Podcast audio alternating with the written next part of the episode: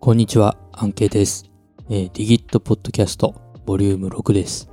えー、このポッドキャストはデジタルマーケティングの手法や考え方などについて語りたくなってしまったアンケイが、えー、環境が揃ってしまったのでついつい始めてみたポッドキャストです。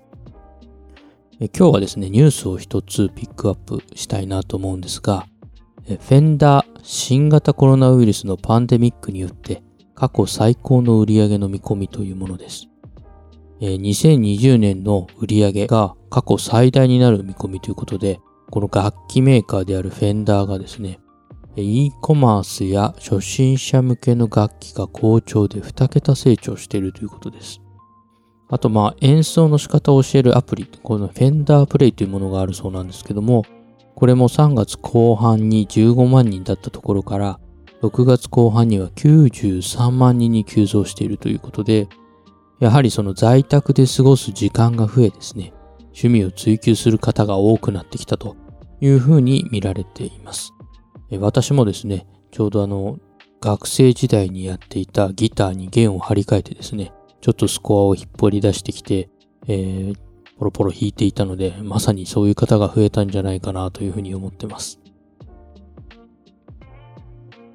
えー、さて、前回はですね、天候のパーソナライズというものに触れたんですけども、今回はそのパーソナライズする際に、えー、絶対に必要になるコンテンツですね。このコンテンツの中でもそのコンバージョンをさせていくために、まあ、6つのリスクできちんとコンテンツを整理した方がいいですよというお話をたまにさせていただいているんですが、その6つのリスクというものをご紹介したいなと思います。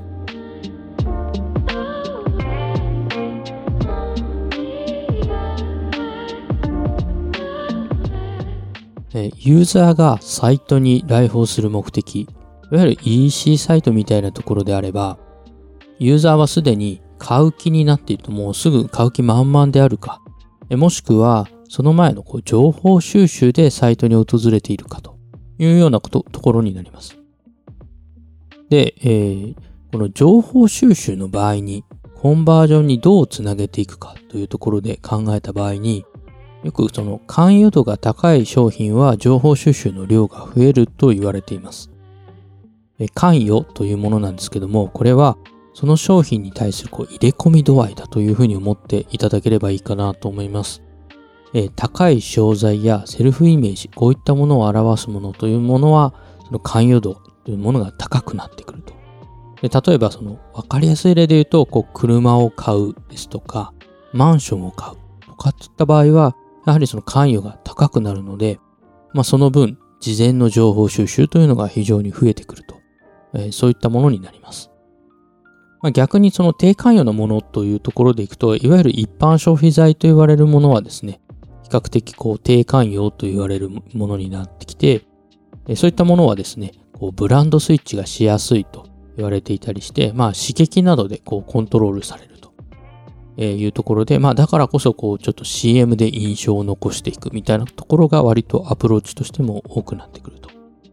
ただ、こう例えば一般消費財であっても、えー、母親がこう子供のことを考えてですね、シャンプーを選びますみたいな時は、やはりその関与が高くなってくる。これは子供のことを考えているので、その分関与が高くなるというところがありますので、まあ、そのちょ、いろいろなあのバックグラウンドで違いはあれどですね、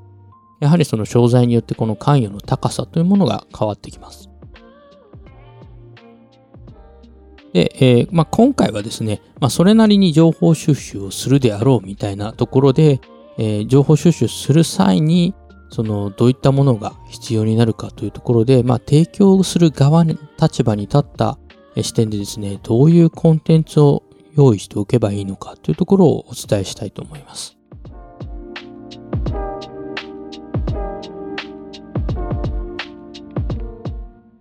で、これをですね、いわゆるその6つのリスクで扱っている商材を整理していきましょうということを私はたまにお伝えさせていただいてます。このリスクって言ってるんですけども、別にあの、いわゆるこう何か注意点というよりはですね、えー、消費者が考える不安を取り除いてあげるというふうに思っていただければいいかなと思います。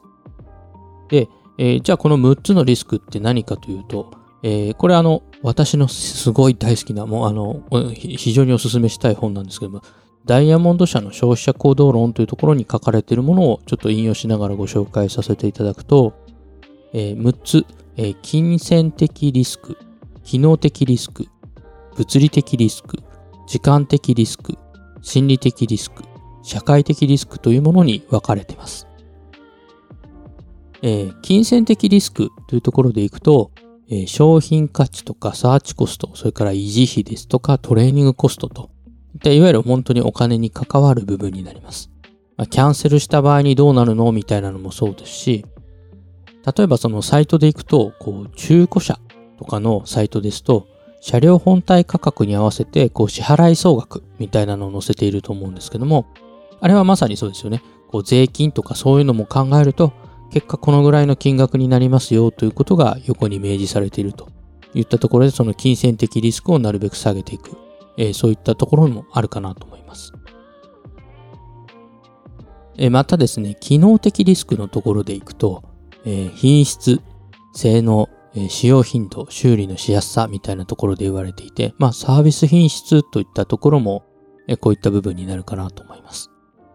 で例えばこう、ちょっとこう、塾みたいなところで行くとなかなか数値化できないみたいなところで、えどこどこ大学に何名合格ですみたいなのも、まあ、ある意味、機能保証をするためのアプローチとして使われているといったところになるかなと思います。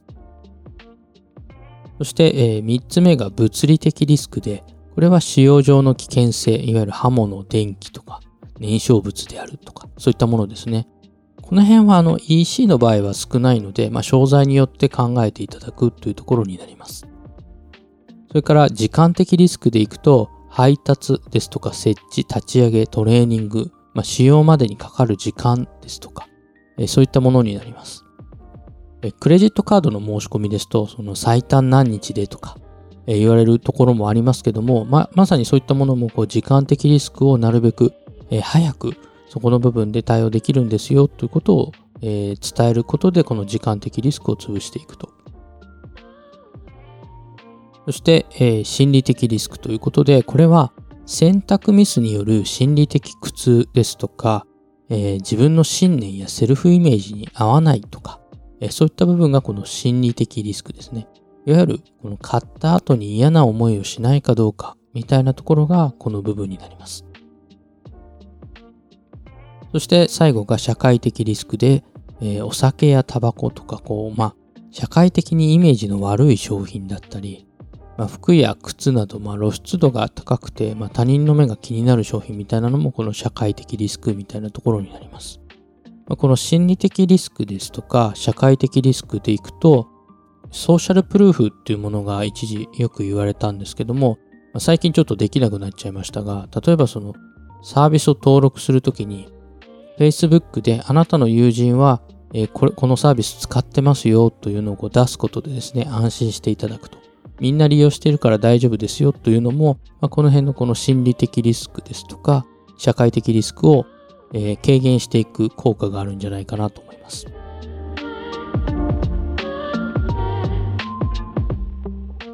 まあ、このような6つのリスクというのを使ってコンテンツを整理していくんですけども、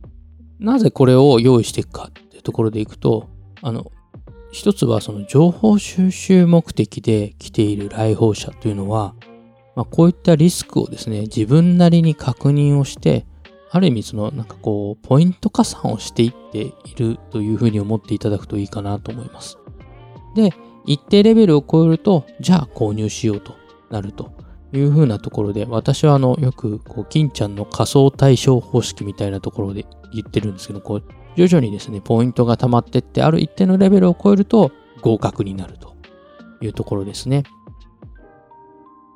で、じゃあこれを使って何をしていけばいいかっていうところでいくと、まずはですね、アクションとして、一度このリスクというのを扱っている商材で自分たちで整理をしてみていただくと。自分たちの商材に置き換えた時にどういったものになるのかなと。いったものを整理していただきたいなと思います。で、この整理をした結果ですね、まずページがちゃんとそういったものが存在しているのかというのを確認しますと。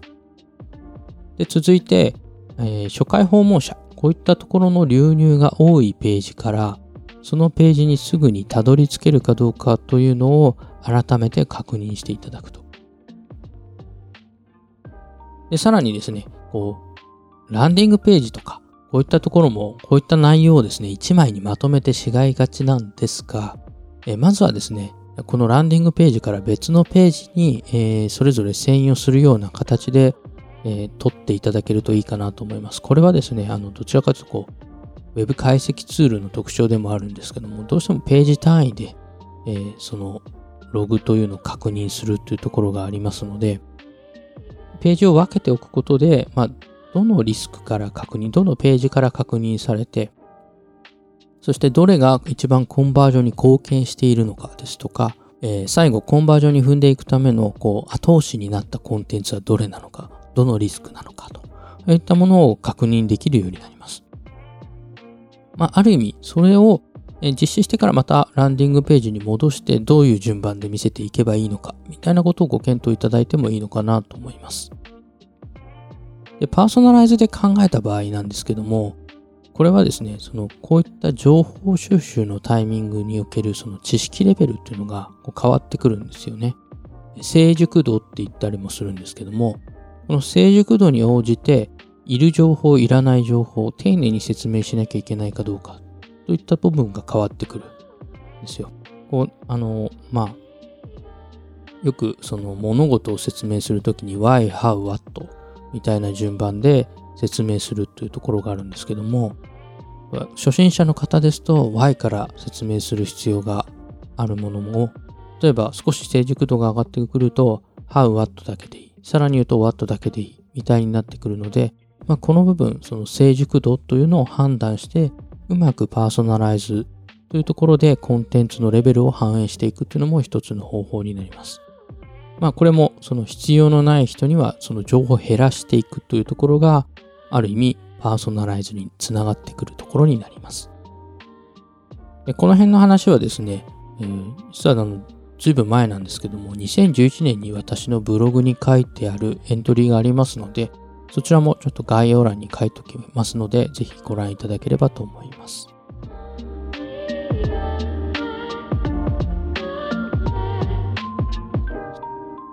さて、えー、今日の数字です、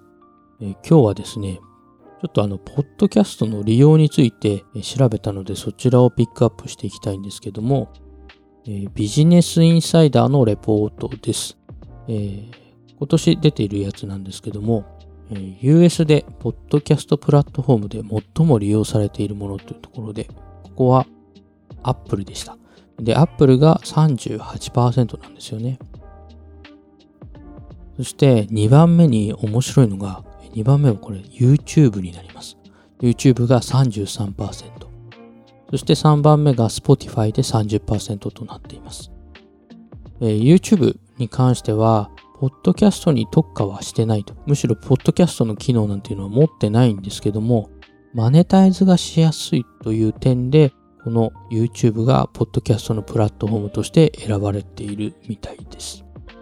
えー、実際にあの、私はこの Spotify 系列のアンカーというサービスを使ってですね、ポッドキャストを配信しているんですけども、そこのデータで見れるのもですね、Apple のポッドキャストが36%、Spotify が33%ということで、まあかなり近い割合だなと。まあちょっと YouTube 入ってないんであれなんですけども、そういった形になってます。あと、えー、このビジネスインサイダーのレポートもう一つ面白いのがあったので、そちらをご紹介すると、えー、ポッドキャストをどこで聞いてるかというものになります。よくその、ポッドキャストがなかなか日本で浸透しないのは、えー、まあ、US はこの車文化であるとで。車の中で聞くには、ポッドキャストがちょうどいいんだという話があるんですけども、実際にこのポッドキャストどこで聞いてるかというところでいくと、えこれちょっと35歳以下と35歳以上で分かれてはいるんですけども、え一番最も多いのが家で聞くことで。えー、オーバー35、35歳以上でいくと61歳。35歳未満で言っても52%と一番高くなってくると。で続いて高いのがですね、えー、パブリックトランスポート、公共交通機関を使っている時ですね。えー、こういった時に、えー、聞いてるのが、35歳以上ですと20%、えー、それから35歳未満ですと30%となってくると。続いて、えー、少し減ってプライベートトランスポートというふうになってくる。いわゆる車の移動みたいなところですかね。やはりその、もともと車移動と言われてたものの実はほとんどが家で聞かれていることが US でも多かったと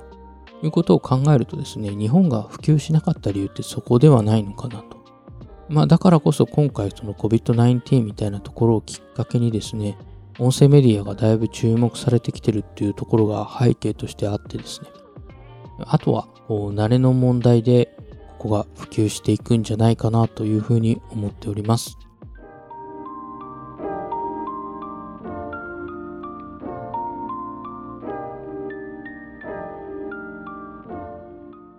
はい。ということでですね、えー、今回は以上になります。またですね、こんなネタに興味があれば、ぜひ聞いていただければと思います。